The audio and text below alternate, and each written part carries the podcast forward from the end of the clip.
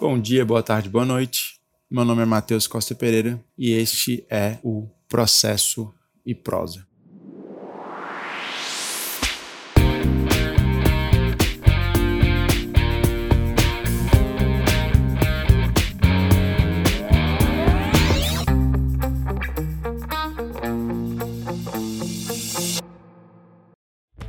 Seguindo nossa conversa sobre petição inicial, passamos agora para o inciso quinto, que cuida especificamente do valor da causa. Bom, toda causa ou a toda causa necessariamente será atribuído um valor, ainda que aquela causa não tenha um conteúdo econômico que possa ser aferido ou que possa ser mensurável. Isso consta, inclusive, do artigo 291. O artigo 291 do Código de Processo Civil, ele fixa essa ideia. Então, toda, a toda causa necessariamente será atribuído um valor, ainda que, conforme a natureza dos direitos que estão sendo discutidos, não seja possível mensurar economicamente, não seja possível, conforme a legislação, aferir um conteúdo econômico imediato. Por que motivo isso? E aí vejam que a gente consegue extrair aqui, intuitivamente, a gente já consegue extrair duas lições desse dispositivo. A primeira delas é que, obrigatoriamente, estamos falando de causas cíveis em geral, ou em sentido amplo, haverá um valor da causa. Então, ao final da sua petição inicial, constará necessariamente a atribuição de um valor à causa. Então, dá-se a causa ou atribui-se a causa o valor de X e assim por diante. Então, essa é a primeira lição que a gente pode extrair. E por que, que existe essa preocupação? Qual a importância do valor da causa? Melhor dizendo, ora, muito simples. O valor da causa ele constitui base de cálculo para as despesas processuais, então para todas para as, as, despesas em geral e custas processuais ou taxa judiciária. Então, desde a distribuição da demanda, é, quando você ingressa, acessa a jurisdição, caso você não seja pobre na forma da lei, caso você não seja hipossuficiente, você deverá recolher a taxa judiciária. Estamos falando aqui de um tributo em virtude de um serviço público cujo exercício, né, é, uti singuli, enseja justamente a cobrança da taxa. Então, e como é que essa taxa ela é calculada? Né? Sobretudo por meio do valor da causa. Então, é, o que nós temos usualmente é um percentual sobre o valor da causa. Pode até ter algum valor, algum outro valor pago ao distribuidor, mas no geral o principal é justamente o valor da causa. Não bastasse isso, o valor da causa ele também constitui base de cálculo para as sanções processuais. Então, eventuais sanções que sejam aplicadas ao longo do procedimento, pense, por exemplo, na litigância de má-fé, ou pense ainda no desprezo à corte, então, em se tratando de ato atentatório à dignidade da justiça, mais uma vez, parâmetro, objetivamente falando, será o valor da causa. E ainda, nós podemos, a partir do valor da causa, determinar os honorários advocatícios. Quando não há condenação, via de regra, os honorários, a ideia de sucumbência, né, dos honorários sucumbenciais, eles advêm da condenação, também esse é o, seria o parâmetro. Quando não há condenação, imagine que a pretensão do autor é rejeitada, os honorários a serem pagos aos advogados do réu ou dos réus terão por base o valor da causa. E ainda é possível visualizar a importância do valor da causa para fins de alçada, para fins de determinação de competência. Então, quando você vai para o âmbito dos juizados especiais cíveis, por exemplo, ou mesmo juizados federais ou juizados da fazenda, existe uma limitação, existe um teto de competência conforme o valor da causa. Então, pensem vocês o seguinte, que no âmbito dos juizados especiais cíveis, esse teto ele é de 40 salários mínimos. Em tese, passou disso, a causa não será da competência dos juizados especiais cíveis. Você vai para os juizados federais, o teto ele já é outro, já é de 60 salários mínimos. E mais uma vez, passando disso, no caso dos juizados federais, né, tanto nos juizados cíveis quanto nos federais, você tem a incompetência absoluta dos juizados. Então vejam como é importante a fixação do valor da causa. Eu dei aqui quatro situações, e aí eu reitero para fins de sistematização.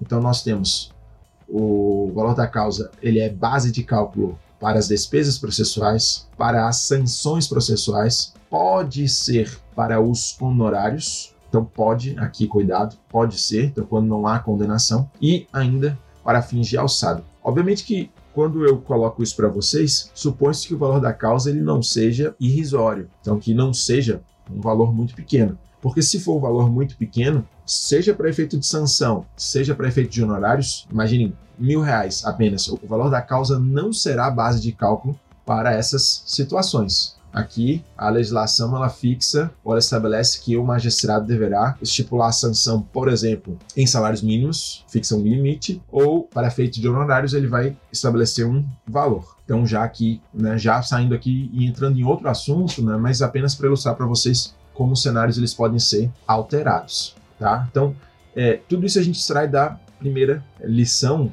que eu coloquei para vocês a partir do artigo 291. E a segunda lição que a gente pode extrair é que o valor da causa, sempre que houver um conteúdo econômico aferível, é, sempre que houver um proveito econômico pretendido e que possa ser mensurado, o valor da causa ele se alinha a esse proveito. Então, para todos os efeitos, quando você pensa na identificação, na atribuição do valor da causa, você vai pensar se existe ou não um proveito econômico que está sendo buscado por meio daquela demanda naquele procedimento. E é isso que vai nortear a fixação do valor da causa. Claro que quando eu, eu menciono isso para vocês, né, a gente não pode ignorar que o próprio código, a própria legislação, no artigo 292, 292, ela já estabelece aqui parâmetros objetivos para, em diferentes causas, ser calculado o valor da causa. Nós temos aqui basicamente oito incisos fixando parâmetros objetivos. Afora né, o que também consta dos, dos parágrafos. Os parágrafos primeiro e segundo também é, constituem parâmetros objetivos. Só que, naturalmente, esses incisos eles não esgotam todas as possibilidades de demanda que vão ao Poder Judiciário. Não existe, inclusive, essa pretensão. Então, minimamente, você tem aqui alguns parâmetros, mas se a sua causa, porventura, ela não se enquadrar em nenhum desses incisos,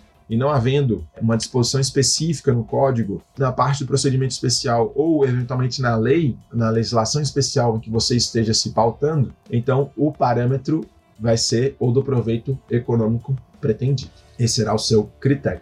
Eu recomendo a leitura depois desse dispositivo, mas eu chamo a atenção de vocês para o inciso quinto, porque o inciso quinto ele define uma polêmica, uma divergência que existia no âmbito da doutrina e no âmbito da jurisprudência, que é o valor da causa em se tratando de dano moral. Como essa situação funcionava, como, como isso acontecia na prática, no foro, no dia a dia, antes do advento do código atual. Basicamente, o que nós tínhamos eram pedidos genéricos de indenização por dano moral.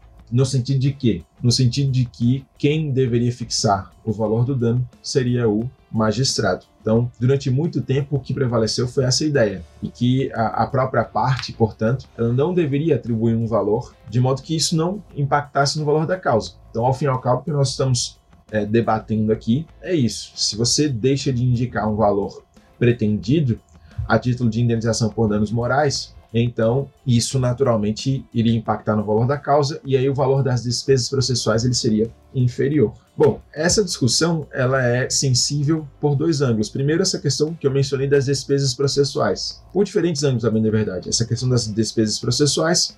Então, quando você fixa o, o valor do dano moral, imagine que a parte ela pretende 100 mil reais, esse valor de 100 mil ele deve estar espelhado no valor da causa, necessariamente. Agora, isso vai puxar o valor das despesas processuais. Agora, quando você formula, formula um pedido indeterminado ou genérico, então quando você deixa de quantificar o valor do dano moral e fixa o valor da causa no mínimo, então suponha-se em mil reais, por exemplo, obviamente que as despesas processuais elas serão muito inferiores. Então é, essa é a primeira questão. E aí você já estará vulnerando o interesse público em relação à taxa judiciária, em relação ao recolhimento da taxa judiciária.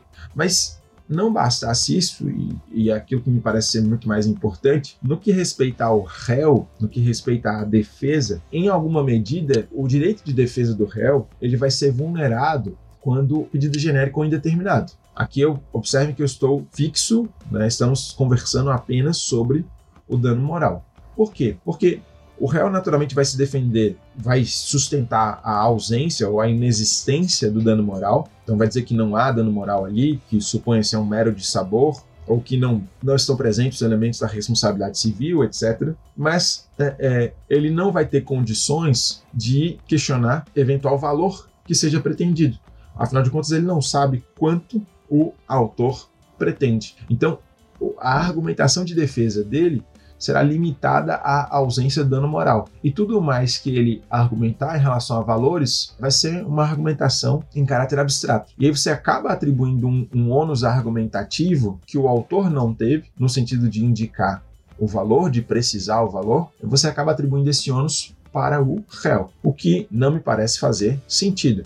Afinal de contas, né, é, estamos aqui no âmbito da fundamentação jurídica e aí estamos naturalmente no âmbito da petição inicial. Então, essa fundamentação, esse efeito jurídico do dano moral e seu respectivo valor, isso deveria constar da petição inicial, e não o réu ter de supor ou de trabalhar com exercício de adivinhação sobre o valor pretendido. Então, por um lado, nós temos a questão da taxa judiciária. Por outro, e ainda mais importante, nós temos a questão do direito de defesa. O réu ele não tem condições de exercer o seu direito de defesa a contento. E é interessante perceber isso porque, eventualmente, se o pedido de dano moral for acolhido é, e, e, fixado um determinado valor, o réu ele só vai ter condições efetivas de questionar esse valor e aí direcionar os seus argumentos em grau recursal, por meio de uma apelação, o que não faz né? Obviamente, muito sentido. Então, é claro que o, o, isso também vai repercutir, como eu mencionei para vocês, nas despesas processuais, e isso também vai repercutir na questão da competência. E mais, né? Aqui é uma discussão mais longa, mas alguns autores sustentavam, à luz do código anterior, em que não havia esse mesmo preceito, que a possibilidade de formulação de pedido genérico ou indeterminado de dano moral, ela também concorria à chamada, entre aspas, indústria do dano moral. Isto é, né, o que alguns autores concebiam como sendo uma, um excesso de judicialização ou uma judicialização indevida, injustificada, em que as pessoas iam à justiça sobretudo no âmbito dos juizados, para postular dano moral diante de quaisquer situações da vida, diante de, de situações que, que são inerentes a uma vida em sociedade e que constituiriam é, é, meros dissabores. Então não é porque você ficou descontente com alguém que você naturalmente já poderia ir à justiça postular dano moral. E, segundo alguns autores, isso acontecia com uma certa frequência, inclusive por meio da preparação ou fabricação de situações que pudesse é, é, induzir a justiça ou o judiciário a erro no sentido de haver um dano moral. Isso também seria uma espécie de estímulo, mesmo porque se você não precisa pagar um valor elevado de despesas processuais, se você vai pagar um valor mínimo, porque o pedido é genérico e aí de modo que o valor da causa, supondo que a sua única pretensão seja indenização por danos morais, ele é um valor fixado no mínimo, então isso de alguma forma poderia concorrer sim ao que foi rotulado ou descrito como indústria do dano moral. Eu não vou entrar aqui em outras questões sobre essa temática da indústria do dano moral, porque me parece também que esse foi um slogan muito bem construído, mas que perde de vista que também existe, em certa medida, uma, entre aspas, indústria de violação de direitos dos consumidores. Mas como veio primeiro esse nome de indústria do dano moral, isso deixou na, na penumbra, ou isso acabou deixando no, no à sombra essa sistemática violação dos direitos dos consumidores. Então, esse seria um outro ponto de reflexão ou uma outra questão a exigir detida análise, né? algo que pouquíssimas pessoas fizeram. Então, é, é comum, inclusive como argumento de defesa, quando se postula dano moral, o réu sacar esse chavão. Então, ah, né, estamos aqui diante de mais uma causa em eh, não há, não há dano moral, ou não houve, por exemplo, uma violação a direitos da personalidade, nada obstante o autor está aqui imbuído em juízo, é, perseguindo né, ou da, dando vazão, demonstrando que de fato existe uma indústria do dano moral. Bom, o fato é que essa questão é realmente sensível pelo direito de defesa, porque em relação a despesas processuais, você pode imaginar que isso poderia ser cobrado ao final, por exemplo, né, quando dá da fixação do valor, da taxa judiciária, né? Mas quando você pensa propriamente no direito de defesa, aí realmente a, o réu ele não vai poder ter exercido seu direito de defesa e o contraditório, sobretudo, a contento. E, claro, na medida em que você tem agora o artigo 292, que no inciso 5 estabelece que na indenização fundada em dano moral, então na ação indenizatória, inclusive a fundada em dano moral, deve ser especificado o valor pretendido, é, esse será o valor da causa, então nós já estamos aqui diante da necessidade de respeito ao texto normativo. Por que eu digo isso? Porque ainda hoje tem decisões flexibilizando esse dispositivo, é, o que não faz sentido. Afinal de contas, nós estamos aí diante do texto normativo.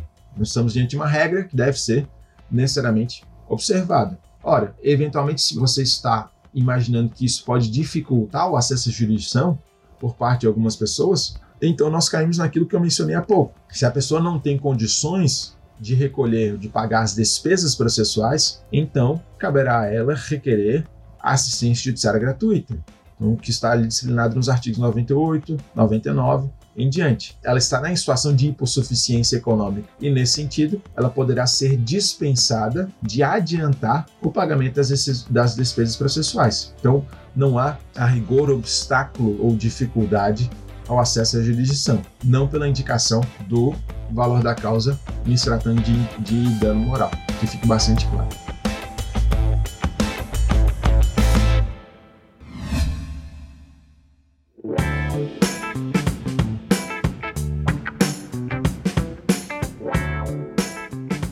Bem, de tudo isso que eu mencionei, vocês conseguem intuir ou perceber, existe um interesse público, existe um interesse do réu, naturalmente, ou réus, mas também existe um interesse público subjacente ao valor da causa. E nesse sentido, é possível entender por que, que o réu, na sua defesa, uma das preliminares é, é, de sua contestação pode ser justamente suscitando a incorreção do valor da causa, então impugnando o valor da causa. Observem que essa é uma preliminar da contestação, ainda que não haja esse, essa impugnação por parte do réu, do demandado, existe um controle de ofício pelo magistrado. Então, o magistrado ele faz um controle do valor da causa e, eventualmente, o que ele vai fazer é intimar o autor para que o valor da causa ele seja retificado e, na medida em que isso impacte no valor das despesas processuais ou das, da taxa judiciária, que haja a complementação desse valor, que haja complementação. Vejam que eu, eu, estou colocando aqui como despesas processuais ou, ou, identificando como taxa judiciária, mas para efeito de recurso, então o preparo recursal, é, ele também vai ter por parâmetro né, esse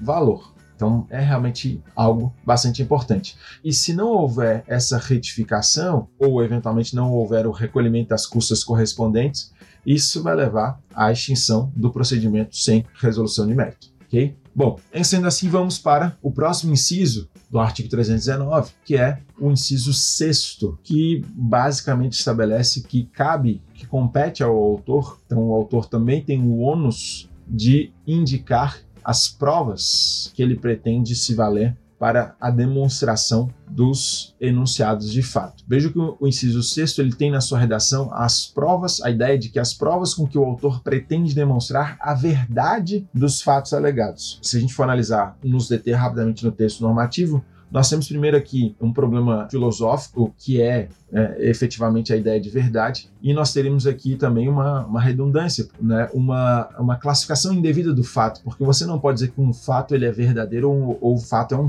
é falso. Você pode dizer que os enunciados de fato, então a interpretação ou a versão que se apresenta do fato, ela é verdadeira ou falsa de acordo com os meios probatórios. Mas o fato em si, você pode dizer que ele aconteceu ou não. Né? Isso pertence ao, ao passado, ao pretérito. Mas mais que isso, eu já coloquei para vocês que o fato ele não ingressa na petição inicial em estado bruto. Não ingressa em estado bruto. Isso é fundamental. Por quê? Isso é fundamental para colocar em perspectiva essa ideia de verdade. O que nós temos a rigor, o que nós devemos ter a rigor, é uma preocupação com o contraditório das partes. Então, as partes, e aí, claro, né, de acordo com os encargos probatórios. Então, o que nós sabemos, à luz do artigo 373, que nós analisaremos em momento oportuno, é que o autor ele tem o ônus de provar os fatos constitutivos do direito, ou então aqueles fatos que dão origem ou que constituem seus direitos ou pretensões, ao passo que o réu ele tem o ônus ou encargo de provar os fatos impeditivos, modificativos ou extintivos do direito do autor. Então, aquilo que se chama de distribuição estática do ônus da prova, que está descrita no artigo 373, 373. E, claro, não quer dizer que o autor ele vai demonstrar a verdade, tampouco o réu vai demonstrar a, a falsidade. Mas, é, então, a discussão aqui no âmbito da, da verdade, ela se torna um tanto quanto complexa até porque você teria que estabelecer o que é a verdade. Eu não estou aqui defendendo uma visão ceticista das coisas, mas a discussão sobre a verdade no âmbito do direito processual ela vem a rigor fundamentando isso historicamente, ela vem fundamentando o protagonismo judicial. Então, sobretudo naquela decantada dicotomia entre verdade material e verdade formal, que ainda hoje alguns autores ainda insistem, como se pudesse ou como se fosse possível né, fazer esse, essa separação da verdade em verdade real ou material e verdade formal. E isso historicamente, então desde o final do século XIX, vem fazendo, vem é, é, fundamentando o protagonismo do magistrado ou protagonismo judicial de modo que os poderes instrutórios espontâneos ou a iniciativa probatória do magistrado ela costuma estar amarrada nessa busca pela verdade. Então, isso por si só já me parece ser algo um tanto quanto problemático. Nós no futuro também conversaremos sobre os poderes do magistrado e existe aqui um, uma questão extremamente sensível que diz respeito à imparcialidade. Então, algo que diz respeito aos vieses cognitivos então aos fatores de enviesamento do magistrado e, ao fim e ao cabo, a chamada imparcialidade objetiva ou funcional. Então, essa temática da verdade ela é mais complicada. É preciso perceber qual a função do discurso de busca da verdade qual a verdadeira função que o, esse discurso de busca da verdade vem tendo ao longo da evolução do procedimento judicial, no, dentro daquilo que alguns autores chamam de modernidade do direito processual ou formalismo processual moderno, no final do século XIX. Tá? Então, isso é algo para a gente conversar mais adiante, mas já fica aqui o registro para vocês. Então, o que, que o artigo 319 ele exige do autor? Ele exige que o autor já especifique quais os meios de prova que ele pretende se valer. Isso é algo, contudo, problemático. Claro, vamos deixar a documentação de lado. Por quê? Porque quando o autor ele promove a sua demanda, à luz do artigo 320, cabe a ele, autor, instruí-la os documentos indispensáveis à propositura. E por documentos indispensáveis à propositura, nós temos que imaginar que são todos os documentos que o autor já tem aquele momento. E aqui eu não estou me referindo necessariamente a documentos de identificação da parte, como cópia da carteira de identidade, cópia do contrato social ou estatuto, etc. Não, nós estamos aqui preocupados com os documentos concernentes ao fato jurídico ou ao complexo de fatos jurídicos que arrima, que fundamenta aquela demanda, que explica o porquê do pedido. Né? A causa de pedido pode ser visualizada dessa forma. Então, o porquê do pedido. Então, em relação aos documentos, eles já devem instruir a petição inicial. E aqui o que nós temos a título de exceção, basicamente, é, são os chamados documentos novos ou fatos novos e, eventualmente, o pedido de exibição de documentos. Então, os documentos que o autor ele já dispõe naquele momento, ele deverá anexar, ele deverá instruir a sua petição inicial. Se porventura ele tomar conhecimento de outros documentos, no tocante a fatos que já aconteceram, ou eventualmente surgirem documentos novos para fazer prova desses fatos que já aconteceram, ele pode anexar esses documentos. Não bastasse isso, ele também pode, é, no que respeita a fatos novos. Então, podem existir, podem ocorrer outros acontecimentos que sejam relevantes para o deslinde daquela demanda. E aí, a legislação também autoriza que os fatos novos sejam alegados no procedimento. E aí, se eu posso alegar fatos novos, naturalmente que eu também posso produzir outras provas ou posso produzir provas sobre aqueles fatos. Então, é, é, nós temos minimamente essa situação que é, também conversaremos no futuro ao tratar de prova documental. E não bastasse isso, nós temos a própria questão da exibição. Então, lembrem que uma das hipóteses, por exemplo, de pedido que a legislação autoriza o pedido indeterminado ou genérico é quando o autor ele depende de elementos que estão em poder do réu. Então isso é o que é, comumente ocorre em ações de, de exigir contas. Quando você ingressa com uma ação de exigir contas em desfavor de alguém, você não raro depende de elementos, de documentos ou de elementos de informações que estão em poder daquela parte.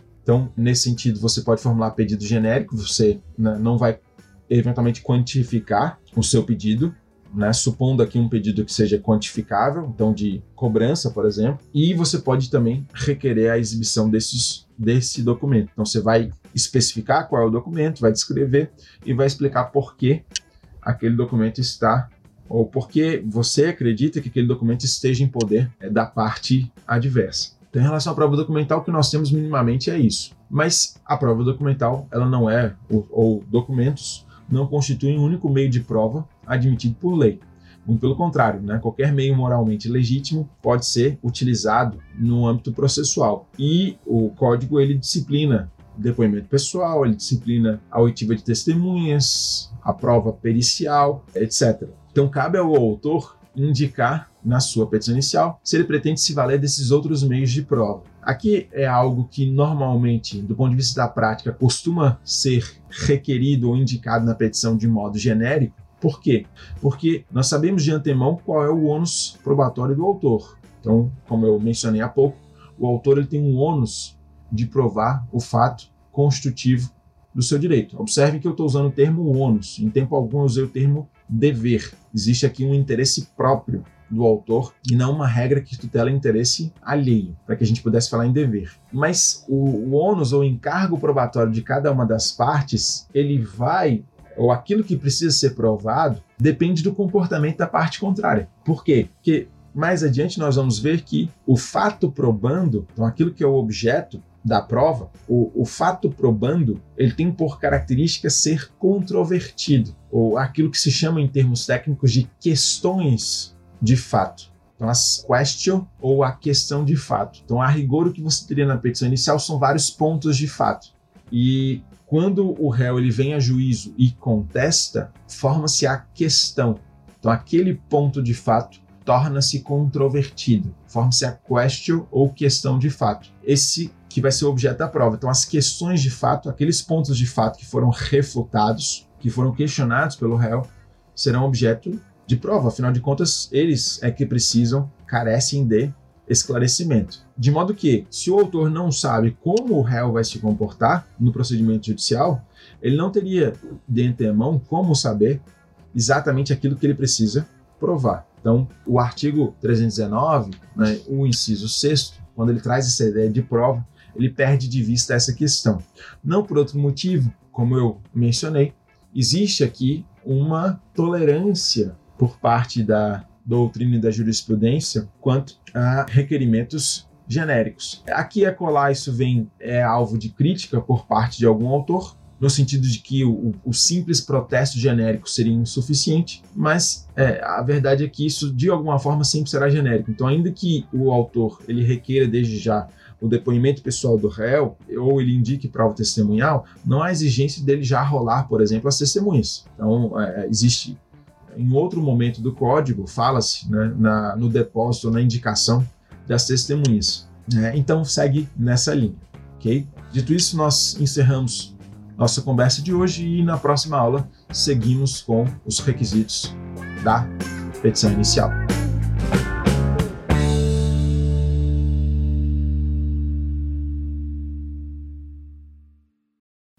Este podcast foi produzido pela Digital Fish em parceria com a Play Audios.